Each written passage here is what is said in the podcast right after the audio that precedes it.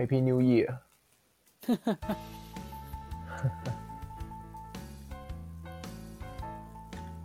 哎、欸，那个凯哥，你不是要邀请那个 James 吗？对啊，只是他，他有没有有没有可以上来跟我们分享一下？因为他是那个消防设备室嘛，对不对？呃，对对，他消防设备室。对啊，我是希望他可以上来跟我们聊一下啦。可他如呃，真的没空也没办法。嗯，好，我再问问看。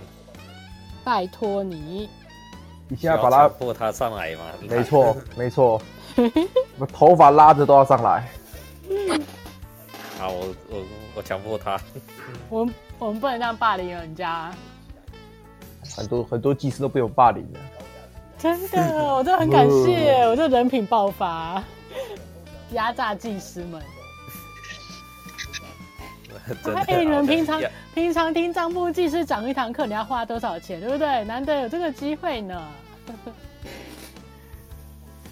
压榨技师好几次。我不管，我现在就是我们现在就是我们做这个节目就是免费的，所以我们一定要压压榨各大技师。三十一分喽。好啊，技师开始。来，哎、欸，就是我开始吗？嗯、没有问题。对，请开始。Stop。好好好。那今天大家应该最近蛮热门的一个话题，就是有关于。呃，彰化某食品工厂它发生大火的一个事件，然后造成七死十五伤的一个蛮社会瞩目的一个案件呐。好，那这个案件其实最近在几个比较大的论坛里面都有人在讨论，好，那也蛮多人都提出很多的建议啦。那其实我觉得这是蛮好的一个方向，因为呃发生了公安事件啊，不论是工厂的工或者是公共安全的工。发生公安事件，然后，呃，目前其实国内各个事业单位都希望说啊，尽量大家不要讨论啊。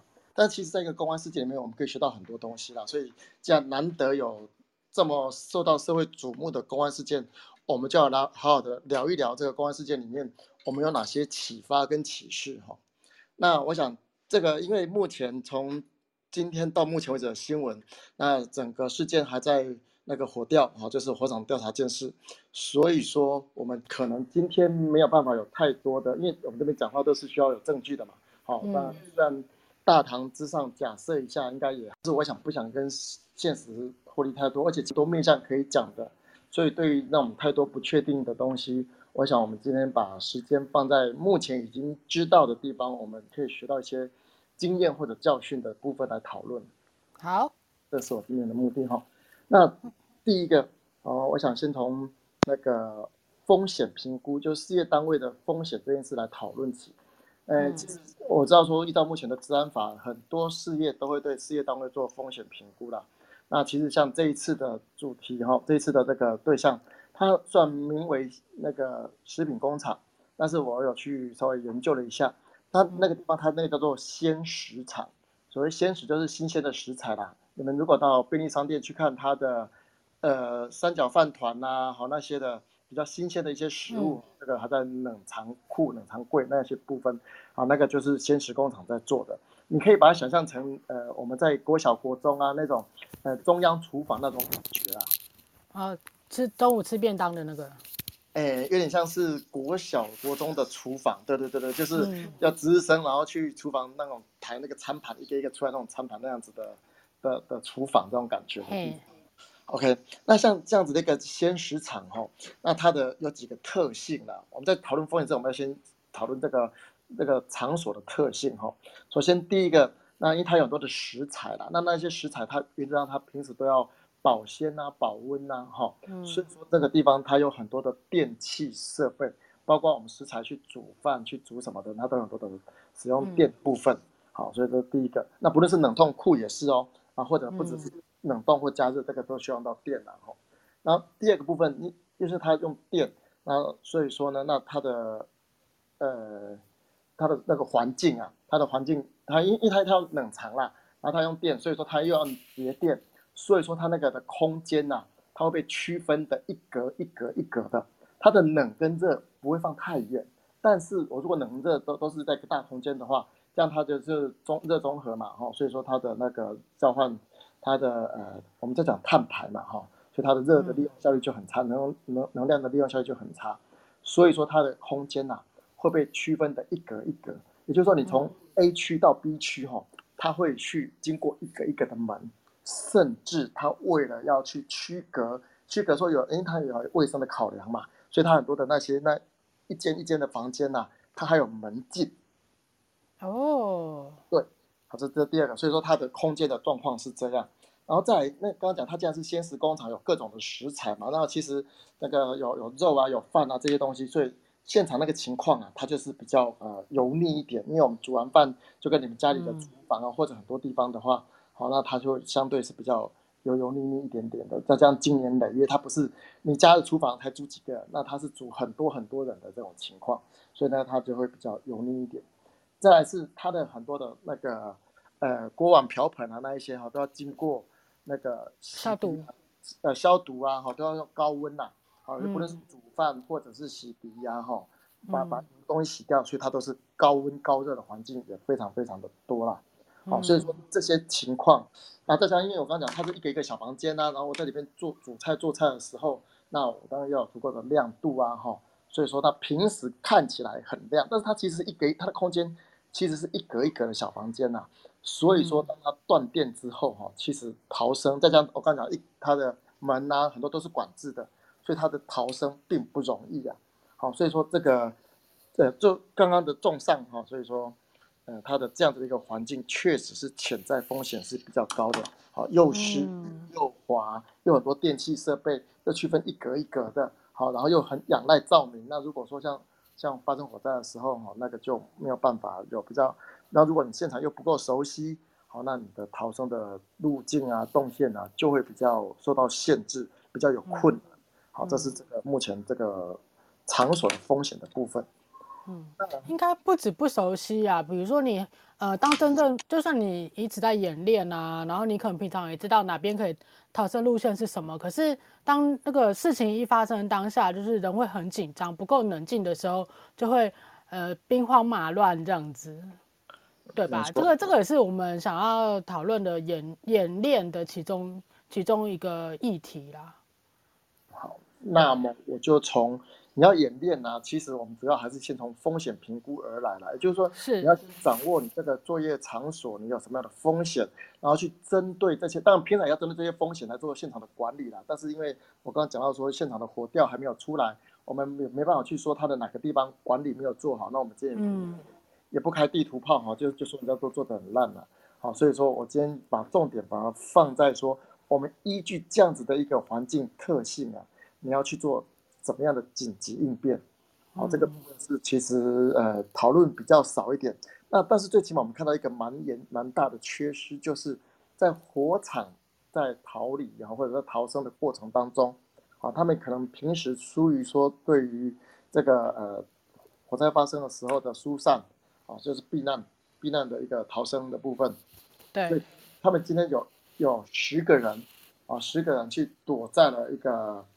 冷冻库，对对，那冷冻库这个环境，它其实啊，我们平常觉得哦，冷冻库里面应该，我为了要呃保持里面的冷度啊，所以说它应该是不会被烟所侵入的啦。哦，我想这个有些人或者人一开始的时候在在环境里面哈、啊，就可能在紧张的时候就会误判了。嗯，但是确实是因为他这一次的起火的地点是在二楼，而那一群躲起来的人，他们是躲在四楼的冷冻。对，那我们合理的去怀疑说，他们当时是有试着想要逃离的。那其实我们所谓的很多逃离逃生通道啦，哈，那如果说你不是在在直接面向户外的话，那很多的逃生通道，它其实在逃离的时候是会有所谓的烟囱效应。所以说，边当然也也姑且不论说他们可能短期做的不好，我们只是说合理认为说他们可能在逃生的过程当中，发现仅有的逃生通道是没有办法走的。所以说他们返回四楼，然后就躲在一个，因为四楼，而且我稍微看了一下那个现场的建筑物，四楼已经就是到他们的那个比较屋顶的地方了，往上看起来应该是这个样子。嗯，所以说他们在现场的时候到了四楼也没办法往下走，所以他们误以为啊会躲在那个冷冻库啊冷藏库里面是相对安全的，好，所以他们就一群躲在上面。那事实上当大量的浓烟哈，他们在聚蓄积在那个屋顶的地方的时候，好，所以说冷藏库它也没有办法有一个很好的气密的作用，所以里面的烟就侵入那个冷藏库，哈，里面的人啊，后来是都是被呛死的，啊，呃，不是都了，是有很大一部分是在几乎是，对，所以，所以，嗯。因为消防队其实有讲啊，其实很多火场啊发生死亡事件的，呃，那些人啊，通常都不是被火烧死，都是被浓烟呛死的。对，没有错。所以说这个，因为大家从从小到大都说，在火场里面最大的敌人就是烟嘛，这个我相信十个有十个都知道。今天的我在想着现场那个地方，确实就没有地方。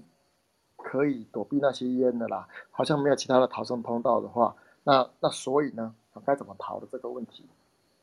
对啊。可是没有其他逃生通道这件事情蛮奇怪的，就是，呃，就是如果说我不去看其他现在已经有有的公开资讯的话，我如果只听这样子讲，我会觉得说，哎，难道他们没有避难设施，没有避难器具吗？好问题，那所以说这个确。到目前为止，当一个火灾发生的时候，大家都在检讨建管、检讨消防设备，这个我倒是不置可否了。因为其实，对对对对，那那其实包括说，呃，刚刚我也稍微看了一下在，在呃某些政论节目上面，他们在讲到说，现在的呃治安、建管、消防，大家都各各自为政的这个问题哦。那但是我跟各位报告一下。呃，其实目前的像这些单位啦，包括呃劳检，包括消防啊，包括建管，包括其他的哦。其实这些稽查单位有一个每年都会做一到两次，甚至可能还有很多专案，所以说他们会做联合稽查啦。联合稽查的目的就是不要让现场呢，呃，有些事情 A 说 B 要管，B 说 C 要管，C 说 A 要管，所以到踢来踢去。对，到现场的时候。你们呃一边检查说，哎，发现说，当呃当老检他可能说，哦，这个东西可能会有火灾的风险的时候，你觉得旁边的呃那个消防的主管机关在旁边听到的时候，他会没有没有意见吗？所以说，基本上联合稽查，呃，我相信很多比较大的事业单位都有都有接受过联合稽查的洗礼，基本上不会空手而回，而且是比谁开的多。是哦，对对对对对，那、啊、当然只能说船厂，我不敢说这船厂有没有人去做联合价这个动作了。但是对于一些高风险啊、一些重大风险的一些产业，呃，就有联合稽查的这样子的一个事情了。所以说，呃，要要讲说，呃，哪些事情是完全没有人管，或者说目前的公务员，呃，多做多错，少做少错，呃，其实就还比较不至于啦。好，这个只是对对于这个稽查这件事情，好，因为各自为政的，大家有一个呃误解啦。好，那当然另外一方面就是说，到底今天总是有人，哎，反正只要是消防烧死人哦，就大家开始就责嘛。好的，那我不敢说这些呃公务人员是不是一定有责任或者一定没有责任，但是我只能说，就所谓的。呃，联合稽查这件事情啊，所以说想要因为这样子 A 推给 B，B 推给 C 这样的空窗期，我觉得是机会比较少了，啊，对，比较 少，对。好哦，来，我们来看一下，即使你去喝口水，我们来看一下留言区，大家大家有讲一些什么，帮大家讲出来。你会去喝，你去喝口水。这边有提到说。嗯，紧急应变很多都只做就是消防的演练这样子，其实正常来说可以做的方面是很多的。那联华他也是有被爆出来说，去年没有做建筑物的公共安全的申报，哎，这个也是我今今天在看的时候也是有人在讲的。那刚刚技师有提到说风险评估啊，如果在评估的过程，如果是属于高风险，不管它高低的。不管它频率高低啊，其实都需要做分析，或者说是否会发生紧急事件啊，然后进行一些必要的应变措施，就是刚刚有提到的部分。那紧急应变正常而言呢，应该是要取大方向做小项目的演练，要先把基础做好，这样子就可以让员工在第一时间的时候能够做好应变。就是其实演练就是在于你平时的累积，当你事情发生的时候，至少你之前有演练过，你可能就可以知道说我应该怎么做这样子。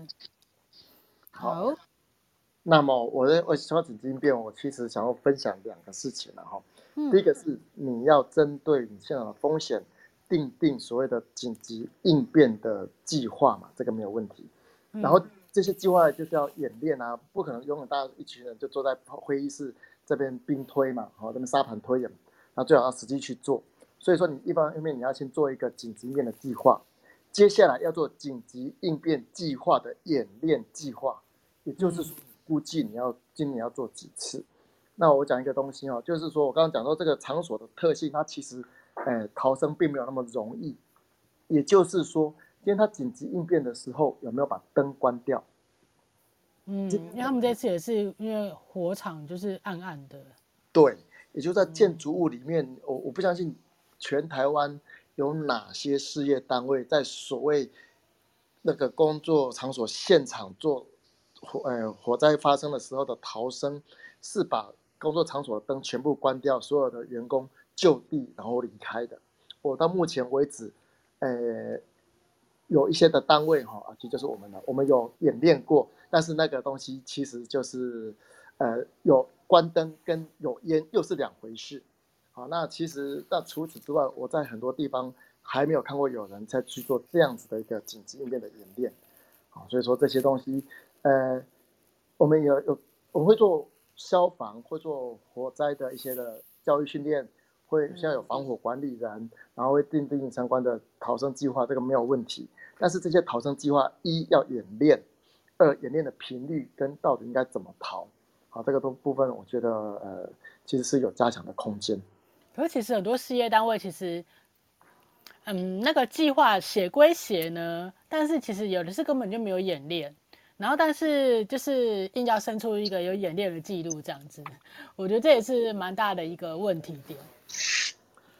也是有人演练的结果，却是慢慢走的，也有看过了，走走的就是当做没这些，就是当做走秀之类的。呃、对对，没错。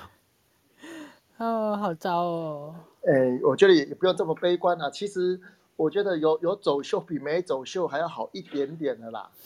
先 先零零到一这个距离是很很大的啦。那我就先起码有有这个心呢，就好像说，我我我就讲有些事业单位哈，它紧急应变的情境，好是一群人这样在讨论出来的。我觉得这个讨论出来的过程当中，其实就蛮重要的。好，所以我倒是不会那么的悲观了哈。但是当然我们不是说哦大家都做得很好，给大家。大家一在一边吃吗啡，大家觉得说大家都做得很赞。我要讲的是说，呃，先先求有，再求好嘛。好，那当然，大家有在讨论这些情境的过程，我觉得这是个蛮好的事情啦。对，例例如说什么？例如说，我我每年我我其实我每年我都会注意几个指标性的事业单位，例如六福村。六福村它每年的紧急应变一定有一项叫做动物逃脱。嗯。对对对对对，那动物逃脱 这这件事情的话呢，那每年就一定就是有人，然后去穿着狮子、老虎、大熊的衣服，然后在那边走来走去这样子啦。对对对对，所以说啊，好好玩哦。对啊对啊，所以 不是这件事情呢，我我其实每次看看这个东西的时候，我都在想说，今天真的狮子逃脱，它会攻击人还是会躲？就跟这次的狒狒事件一样，狒狒其实它躲很久哎。嗯，对。懂我意思吗？对，所以所以说这个，我们我们有时候看看事情的时候，跟实际发生事情去，当然是略略有出入啦。但是我觉得都、嗯、都是好事啦哈。而且你要说，你看六福村他练演练那么多次，啊什么什么麻醉枪什么的，结果真的发生事情的时候，还是开还不是一样。对啊，所以好，就就是拉回拉回来。今天不是讲六福村？对对对对。等一下六福村来听到了就惨了。对，就今天今天不是六福村哦，那哎，是啊，六福村有治安人员哦。哎，没有吧？他们好像争很久了耶。我我不知道。其实我我给他们的评价真的蛮蛮不错的了，我必须讲，他们的不论是管理啊或什么的，也是蛮认真在做的啦。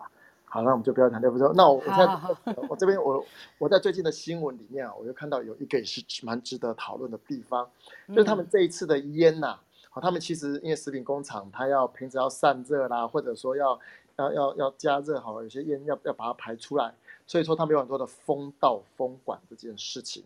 而这风道风管会沿着建筑物的外面就一一路上到最上面，然后可以做排排烟这个动作。那其实在这一次有空拍机，它从外面去看到说这个热啊，沿着风管好，然后迅速的往上升的这件事情。好，所以说其实那这件事情就是我们可以去想说，因为热往上升哦，它烟在里面的呃烟囱效应也是往往上嘛，所以它它很快的就会燃烧到。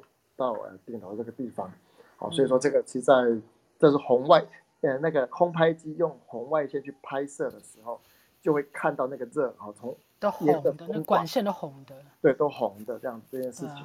所以说这个没有这件事情其实是这样，我们的那个如果真的是排烟的这个风管的部分，它其实是有那个叫 damper fire damper，它其实是可以阻隔的，阻隔那个烟热的一个沿着它因为因为我们的风管哦。那个排烟管，它会，它会贯穿那个防火区化了，所以说它因为这样子防止它就是燃烧的这个这个机制。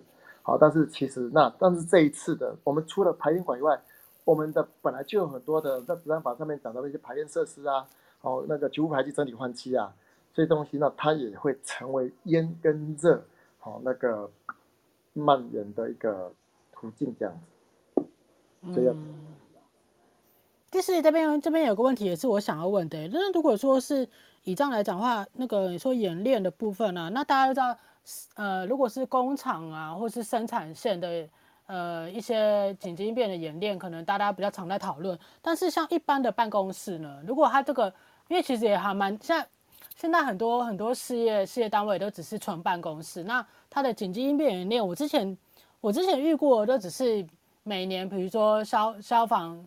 消防局来，然后做个教育训练，讲讲一些烟，呃，比如说火灾逃生的时候该怎么样。但是其实真正实际上的演练，好像目前我都还没有遇过。那这部分我们可以稍微聊一下吗？欸、有啊，那个我们这边就有地震演练啊。那除了地震之外呢？如果说是像今天火灾的部分呢？因为像我我是只有遇到说，哦、呃，会跟会跟大家讲说，就是火灾逃生的时候不要搭电梯，然后往两侧逃生门。逃生就这样，对，基本上对他们来说可能不觉得这里会发生什么很重大的火灾，因为办公室你在办公大楼里面。基本上刚刚你一讲就有一个小小的谬误了。简单来说，你并不是只是想讲他们说呃不要要怎么走这样子。其实我们在逃生的时候，如果你是大楼嘛，你还是得要从那个。呃，楼梯管道间，呃，楼梯间这样去逃生的话，啊，你要告诉说要走那种特别安全梯。那他们有的梯，有有的管楼梯管道，那它是特别安全梯，有的不是啊。所以说你要这个部分你要规划出来，哦，对，然后让他们走那样子的梯，这才是一个比较适适当的一个方式啦。不过因为这个部分，其实这就是回来讲到说，华南卫消到底有没有要分家啦？就是呃，我们职安当然是希望能够专心的做职安的事情了。但是其实，在蛮多地方的话，华南卫消其实就是大家都要彼此熟悉，然后在有些演练的时候，那大家就要一起考量进去啦。嗯、哦，我觉得这个是一个呃要自我成长、专业自我成长的部分。啊、哦，所以说这个部分小小的分享一下。那你说大楼该怎么逃啊？哎，这个真是个大灾问，更何况大楼还分属不同的区分管理权人呐、啊。不同的权人，所以说这个不说呃区分所有权人跟管理权人，这个真的是确实是比较复杂的一件事情。好，但是我想，因为它就跟一般的大楼的管理，其实在它的消防啊，它的一些那个各类场所的消防安全设设置，当然都很有关系。那如何有效管理，这个是一个大宅问啊。好啊，但是好，这个我们可以下次开一集来讲。现在是老高魂附身就对了。好啊，因为很多人，我觉得哎呀，连区怎么突然聊到这个，大家这么嗨啊？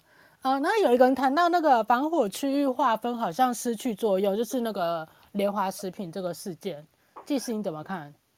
他那个比较，就是我刚刚讲的，他比较特别的地方在于说，你你觉得它失去作用，所以是烟到处跑还是怎么样？我跟各位报告一下，嗯、因为它是鲜食工厂，它的一个。一个呃区域的利用，它会分成很多小格小格啊，所以为什么？因为他他不想要这这边的油腻的跑跑到另外一间去啊，然后冷热啊，甚至他们对鲜，因为鲜食工厂他们其实蛮注重卫生的啦。好，当然这句这这句话有人打问号，这个我没有意见。好，那他们 他们的管制上卫生管制还是有的啦。所以说他们其实呃，与其如说单纯的讲防火区划失效这件事把，把把这个问题看得太简单了。因为我看到更多的是，它是逃生的路径动线都是失效的，甚至还有什么，它该放那个灭火器的地方，可是灭火器它就它因为它隔了很多小间呐、啊，所以灭火器在在容易发生火灾的地方，灭火器根本就不会跑到那附近呐、啊，啊，所以说你要还要再再刷卡才能去拿灭火器，你确定火灾发生的时候都是烟还还断电，没有办法刷卡要去拿灭火器。对啊，那所以这个，但是呃，我从目前的新闻上看到说，似乎其实当时有一个东西，我觉得是还值得拿出来讲，就是他们似乎有那个灭火呃灭火班这样子的一个机制，然后有尝试灭火的这件事情。嗯。OK，那假如这个报道是对的的话呢，那我就讲第二个问题了，我们就讲灭火警报跟逃生谁孰轻孰重，哪个比较重要，哪个比较。它的优先顺序的部分呐、啊，哦，那其实我每次都在讲说，其实这三个东西并不违背啊。你该灭火的人去灭火，你该警报逃生的人要让大家疏散的，赶快让大家疏散。好，我觉得才是一个一个一个状况，一个应该有的态度啦。所以，当你在灭火失败的时候，为什么现场还有人没有逃出来？好，这其实是我觉得比较纳闷的一点。哦，所以说其实。一方面灭火的时候，另一方面要赶快警报跟逃生，赶快清点现场还有多少人，然后该怎么逃生。尤其在在在在四楼那些地方的人，那他们就是避难最最困难的人呐、啊。好，所以说既然没有优先的通知到他们，好，这个部分我必须讲，呃，就是有点可惜的哈。如果他们一开始就就逃出来的话，就很可惜。因为其实火灾的发展哦，它是有初期发展期。好，所以说其实到很大的烟的时候啊，它已经都到发展期、成长期了。就是，所以就是说，其实真正在做灭火是初期在做灭火，而到那么大的烟的时候，其实理论上人已经要逃了。也就到发展，灭火是就是工厂事业单位的灭火是在那个初期的时候在灭的啦。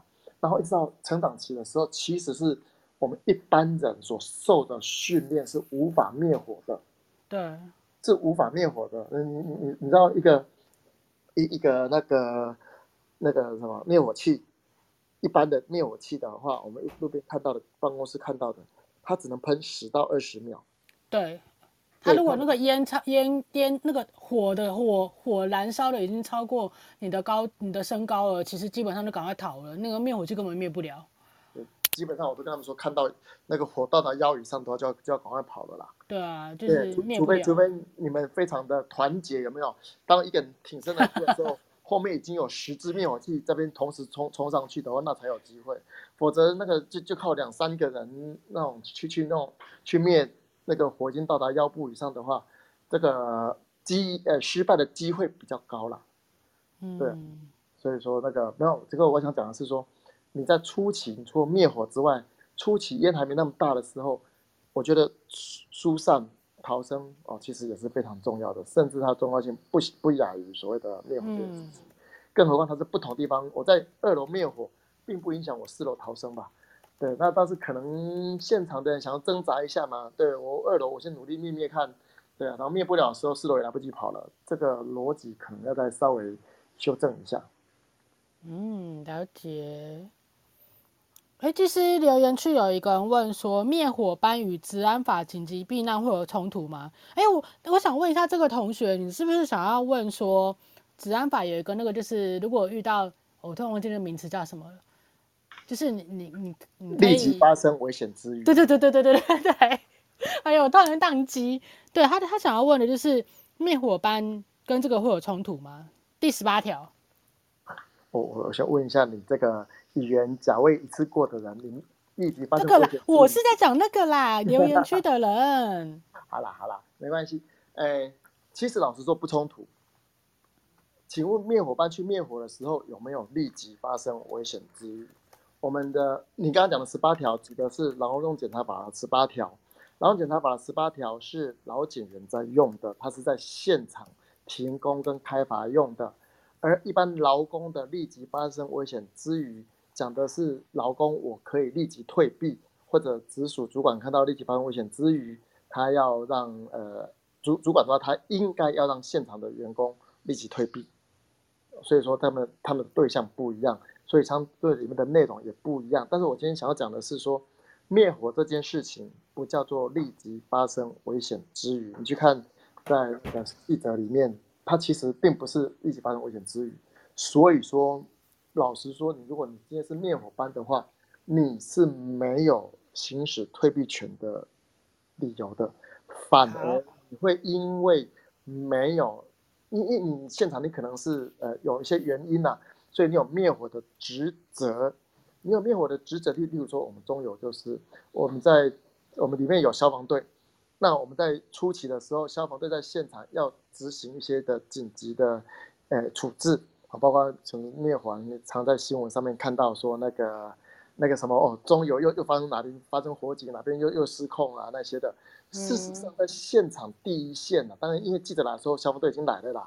可是当时在第一线处理的是我们中油内部的消防队，也就是说，那那些，请问各位，你们会，你们可以想象，如果今天中油内部的消防队他们离开，他们逃跑了，然后发生很严重的火灾了，大家觉得这些这些在这个事业单位里面负责灭火的人有没有责任？可以跟各位，是有的，其实是有的。然后那个东西会在那个。在刑法里面的刑责有不作为犯哈，那个就是有那个有保护义务，好，这个有些人那他对于呃旁边的人那他是有保护义务的啊，所以说这些人如果他呃没有做好他要保护的人该做的事情的话，那是有一些相对的责任啊。我们不要说一定一定有，这个到最后是法院说了算啊，或者检察官要不要起诉是那个司法单位说了算啊，但是目前是有这样的一个例子的。好的。我是代替代替听众回答好吗？没有问题，没有问题，了解了解。不要误会我。顺便帮大家复习一下，帮大家发声啊，对不对？好了好了，好，不冲突哦。刚刚那个发问的同学了解了吗？好，还有人有问题要问技师吗？或者说你想要讨论的点？讨论的问题也可以拿出来讲。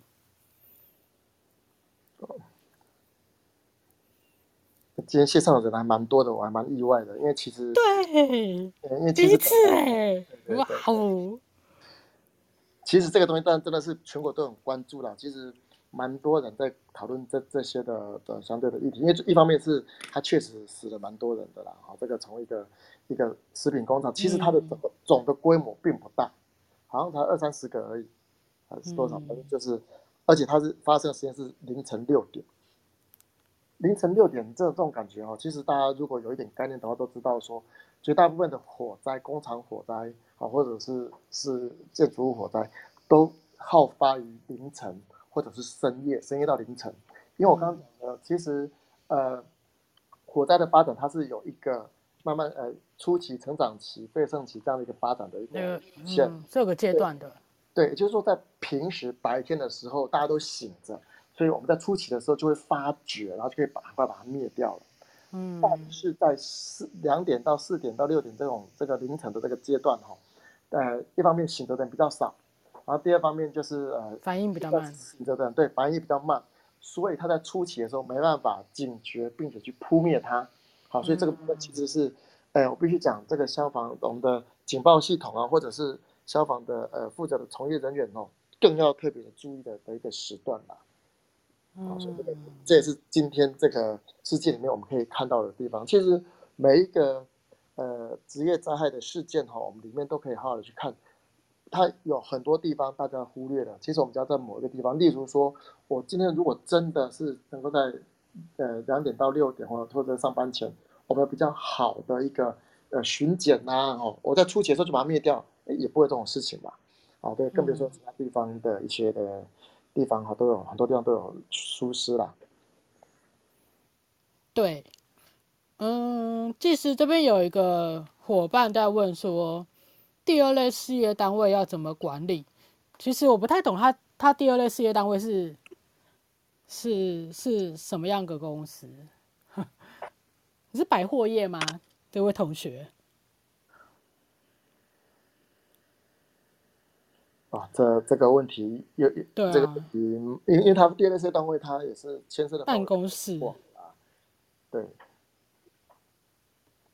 其实我还是回回归到说，你先不用去想说什么事业该怎么管理，先把你的场所的风险评估把它做好，然后依据你会发生的风险，然后就分级管理，然后依据这些的灾害，我们去做紧急演练、紧急应变。好，然后再根据紧急演练的中发生的、再发现的问题嘛，因为你可能原本会认为说，哎，我们人可以很顺利的逃生，但是事实上会有些情况底下，啊，就没有那么顺利嘛。然后你再去修正你的演练计划。好，我觉得这样子先从这部分，先从能做的开始做了。我觉得千里之行，始于足下，先做了再说了。嗯，那个 Amber，你要不要上来跟我们讲话？我把你拉上来。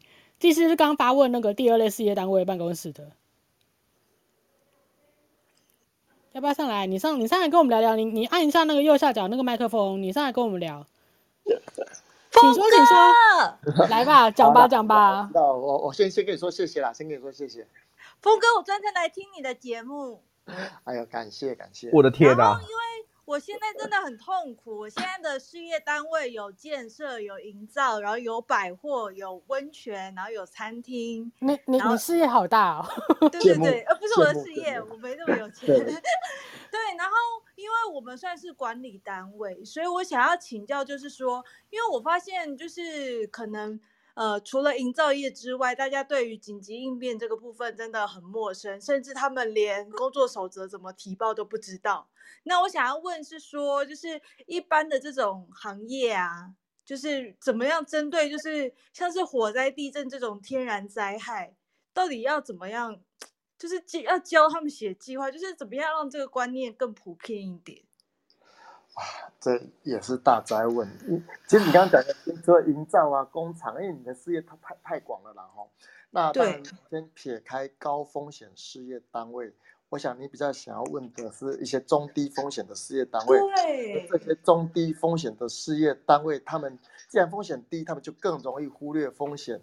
那也就是因为这样子说，即便说你说提的一些的风险演练计划，就更难落实了。没错。我呃，确实是一个蛮普遍存在的一个情况了哈。但是我我想从几个地方来跟各位分享。第一个事情就是大家有没有去思考过，今天我们的新进员工的教育训练，其总共有六项，我不知道大家背不背得出来。然后，但是我要讲的是，其中有一项叫做呃那个消防，消防跟那个就是消防灭火的那些的紧急的训的紧急应变的一个训练的部分。也就是说啊，大家其实我们的事业单位啊，或者说，呃，因为我们其实很多都在工厂，哎，都在建筑物里面呐、啊，就建筑物里面呐、啊，它就非常容易发生火灾。也就是说，你没有机械，没有什么危险性的工作场所，这是不是什么呃油类啦、瓦斯啦？即便是如此，还是蛮常发生火灾。就像哪一户人家是完全不会有有有，完全不会有那个火灾的风险。就连在新建中的厂房都会发生火灾，我绝对不是在讲今天的新闻。哈哈哈。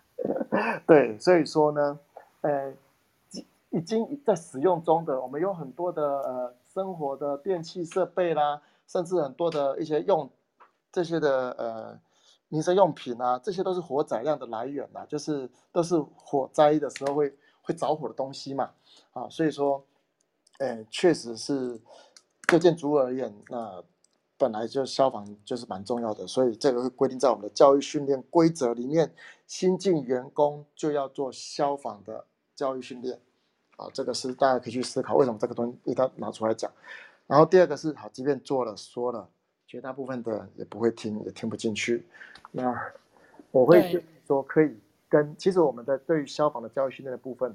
我觉得可以跟那个消防队合作，他们有蛮多的素材跟教材，对，而且他们去救火的地方，除了工厂以外，他们也蛮常救一般的民房啦、民宅啦，还有一些那种半夜然后然后电风扇就就突然起火那一种的都有。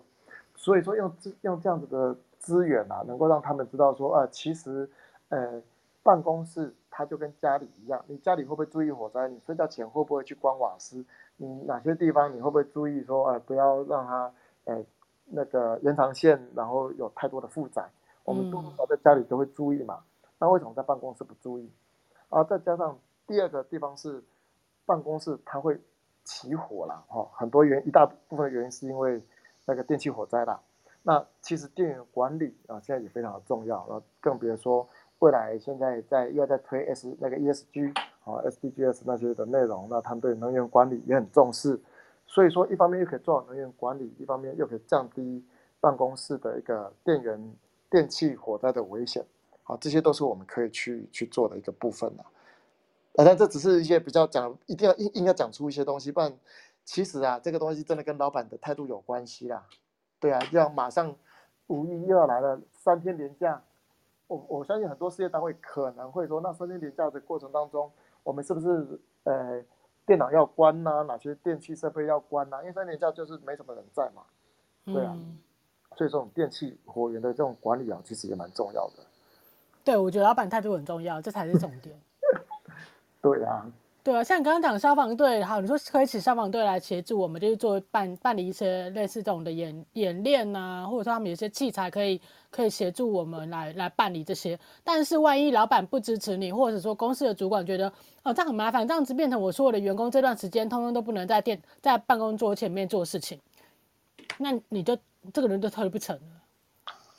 确实是啊，所以说这个呃，尤其一般办公大楼真的很难去推啦。对，但是我跟你讲，尤其老旧建筑更要注意啊。那如果它是新大楼嘞，新大楼你就更更难更难去跟他讲这些东西。老实说，现在很多的建筑物，它的那个那个消防设备其实做的还，新大楼的话就还可以啦。哈，我们先假设说，因为其实刚开始发生火灾的时候，那其实还是靠建筑物本身的，包括自动洒水设备啦，啊，或者当然人员也有关系啦。哦，所以说包括它的感应设备啊，啊那个警报警报系统这些，能够早期发现、早期灭火了。但是其实老旧厂房哦，它的这个设备损耗率就很，就是那个它的设备的完整性就很差了。所以说这个的管理就就很重要，这样。嗯，好，好，有人想要上来讲话是谁？刚刚看到有一个人举手。哇，技师，J J J 技师，你的 J 技师，文琪技师，文琪技师，你要按右下角的麦克风啊。对，我知道，等我一下，小孩刚睡了。对，其实我应该讲，我总结一下我自己的好了。对，其实就是，呃，我的经验可能比较不一样，所以我想说，我还是。我的我的经验不一定大大家都可以适用，所以我只说我的经验的部分。其实我们我应该讲说之前，哎，好像手续不好。喂，不会，可以可以可以可以，清楚。之前之前，因为我们其实从，因为我从建厂到后面运行都有，所以我们其实，在建厂初期，我们就已经评估，就会去评估说哪一些地方是危险到我们没办法处理的。那我们就会去把这个地方做隔绝，它如果出事情，直接废了掉，但是后面 connector 的部分不可以有任何衔接，所以我们要处理的是衔接段就好，前面的就是让它报废掉。那我们以前评估其实以氢气厂，通常都是很严重的氢气厂那一类的，我们也不救灾，我们其实所有的设备符合法规标准，但是我们就是不救灾，那我们就是切断，然后都不做。这也是一个方式，不是应该大家有时候会认为说紧急应变就是大家要去抢救，把设备东西救回来。其实，呃，就我们后就是我 的经验来讲，这都是最末端的。重点其实在于人要活着，所以我们其实也是回归到说，公司对应变这一块跟对于人对它的价值是什么，那去决定说。它的方向是什么。像我们我待的几家公司，其实沟通上面其实都会讲说以人为主，如果不能救灾就放弃，那直接退出来，都要有这个设定在，这是通常的一个部分。那在应变，然后其实这是施工阶段跟我们设计阶段，然后到营运的时候，就像我刚刚讲的那个部分，我们其实会去做风险评估。那风险评估完，我们再去细分说它是不是。会发生紧急的事件，那如果会发生，那我们就会针对这件事情，单独再拉出来说它的成因跟可能的现象跟它发生的状态，然后去给一个模拟的情境，就是实际贴合的情境，然后去做应变的对应。那有时候并不是说，呃，你没办法处理，所以才发生紧急的一个状况。有些情况下是因为你没办法。你没办法，公司没有钱可以去应付这一件事情，所以你只能用应变去处理。但是，是你爸爸。对，不要讲。然后，爸爸先借我们五分钟。然后，其实有时候我们不要认为说紧急应变就是人要去，就是我刚刚讲的同样的话，我们其实有时候可以转为保险，这也是应变的一个手法。我保险去做 cover，那我也可以不用做这么多的事情。这也是一个方式啦，就是你要选择该怎么做。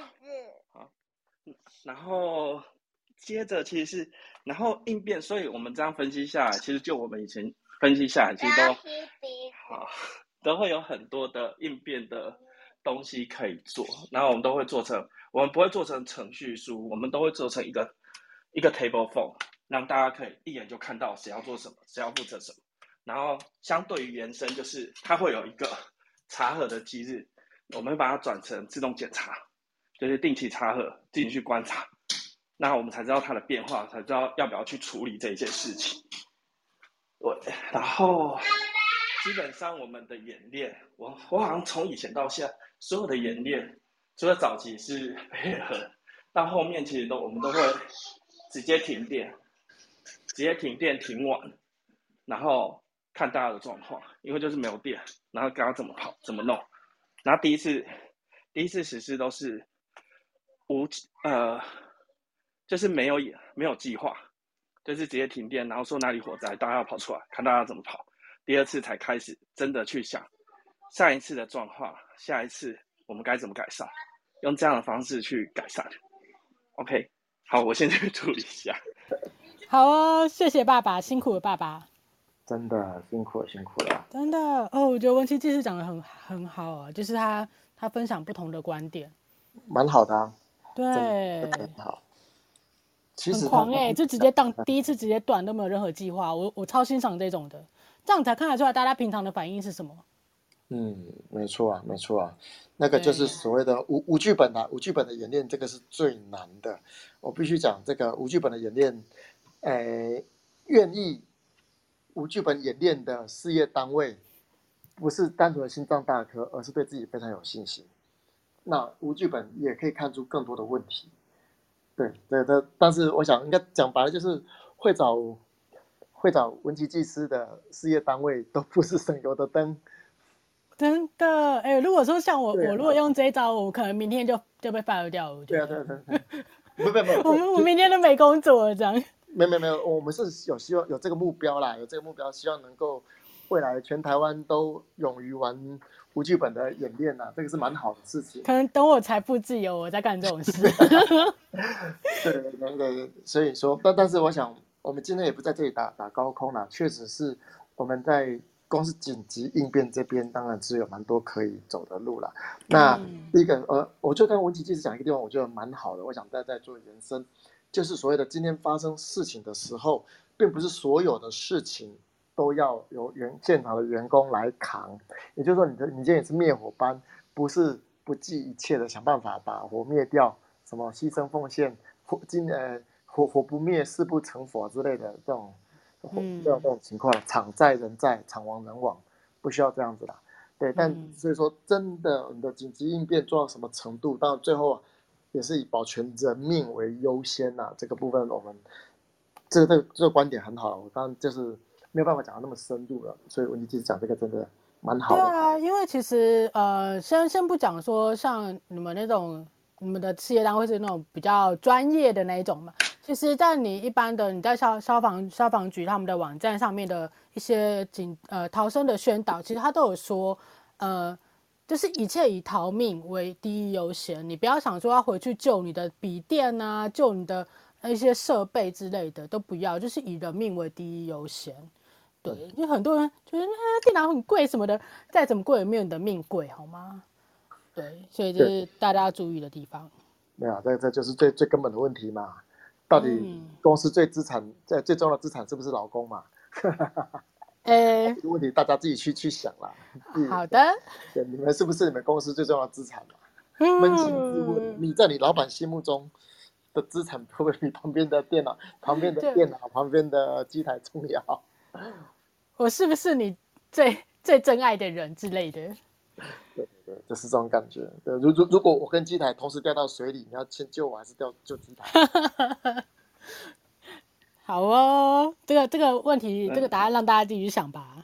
好，然后我再分享另外一件事情，就是刚刚我其实有讲一个大方向、小项目。那其实最好的一个效果，其实是呃用实际的经验跟结果去判断。那像我们以前其实有一个呃，以前有一件，呃，就是制成里面，那因为静电起火，然后烧起来。但是它很快的在，呃，大概不到三分钟到五分钟之内就灭掉了，现场只有一个人，哎，一个人而已。然后警，然后重点后面是，我知道很多公司会把消防警报关掉，因为会误动作。但是，呃，我们以前的做法是，消防警报不管怎样都不可以停。所以考验的是什么？消防设备的能力跟妥善率。所以如果有问题，就是要去做维修修缮。然后呢，我们也有一个，就是我们那时候的厂其实也有一个规定，只要听到消防警报，人员必须放下所有的事情，往外面移动，然后不管任何事情。所以我们真的有因为误动作全员出去，然后再回来的现象。因为我们看不起有人受伤，或者有人困在里面，或者有人死掉，要赔很多钱，所以这其实是让大家，因为大家其实应该这么说，就是其实很多人都会觉得，只是警报而已啊，还没有通知他要跑。但是因为我们我们那时候其实是一个非常高易燃易爆的一个场所，所以只要听到那个，其实所有人都要出去。所以这就是从我刚刚讲的，其实很考验所有人的，哎，所有。消防设备的妥善率，所以我们其实不会刻意割掉任何一个设备。那这样子，大家才可以知道说这个设备是好的，大家才会去相信它这一件事情。对，好，那那那那我再多讲一个，那我再多讲一个。好，跟你讲。有关于。那个设备的妥善率这件事情啊，其实我想讲的叫做从系统安全的角度来说的话，我们要看的是这个系统的呃，算是安全性啊。这个系统的安全安全设计的部分，其实呃，如果念过那个安全管理都知道说，我们的那个现场状况哈，误差有两种，形二误差跟形三误差，呃，形一误差跟形二误差啦，就是就是说你的物警跟虚惊，你没办法同时的去争。就是你，当你我希望能够降低我的呃虚惊的程度的话，你可能就要增加我的误警报的机会嘛，所以你没办法同时的改善了。那其实我们在怎么增进我们的系统的可靠度的部分，我们可以用鱼背呀，哦，或者你刚刚讲的那个增加维修的频率，这也是一个方法。不过增加维修频率，它比较像是呃完整性的部分。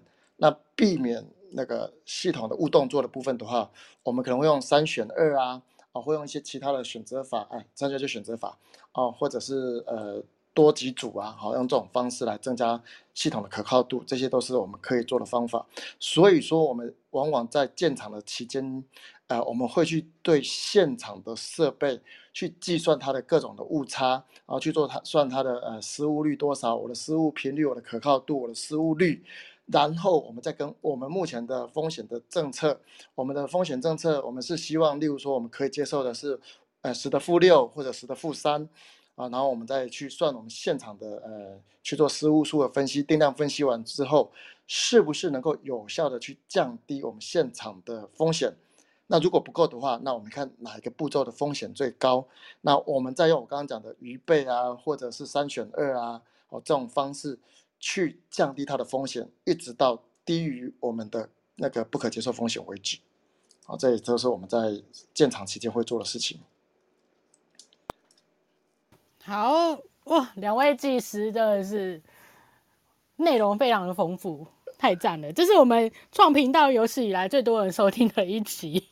现场收听的一集，真的，大家还有没有什么想要问的？快哦，因为其实我们原本表定是半小时，哎，结果我们现在一个小时了，大家快哦，难得哦，机会难得哦。张技师，你有去喝水吗？你你一直讲一直讲，讲一个小时哦。啊，那个能够持续的，嗯、能够持续的在台上讲话，是认为一个技师应有的素养。不行，这样我们会担心你的你的声带，你知道吗？没办法让我们压榨。对啊，你要保养你的喉咙，才可以让我们继续压榨你。对，一一一场工作负荷。真的。对，我的喉咙耗损的很严重，对不对？所以要先做预防保养跟预知保养。嗯，哎，有人说新新闻说联华卫。它是公共安全的那个消防申报哦，不是不是那个工作的工呢、啊。嗯嗯，对啊，因为我是觉得这个你说要申报哪些内容，我觉得它比较属于消防法规的部分，对对吧？我们应该没讲错吧？应该是消防，我记得是公共安全，类是消防法规。我我我老实说，目前我看到的这个部分，大家在讨吵的这个问题，他有没有去做申报？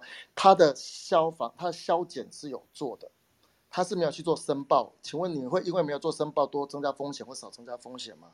它是一个外度外部监督的机制啦，所以我我当然这个监督机制有没有效，从系统的角度来说当然很重要啦。但是我其实，呃，我们今天没有把重点放在这个地方，是认为说这个东西，嗯，就好像是我们在讲品质啊，不是检查出来的啦，它是平时你有去做把它做出来的啦。好，这已经是已经上个世纪末的品质的观念了。我们现在，呃，新闻在炒这个东西，我觉得意义不大。嗯，对对对对，可能就是他也只能先炒这个重点吧，因为其他的目前都还在调查当中啊。嗯，对啊，嗯，有些比较跟我们呃安就是治安卫这块比较没有关系的，我们会尽量不做讨论。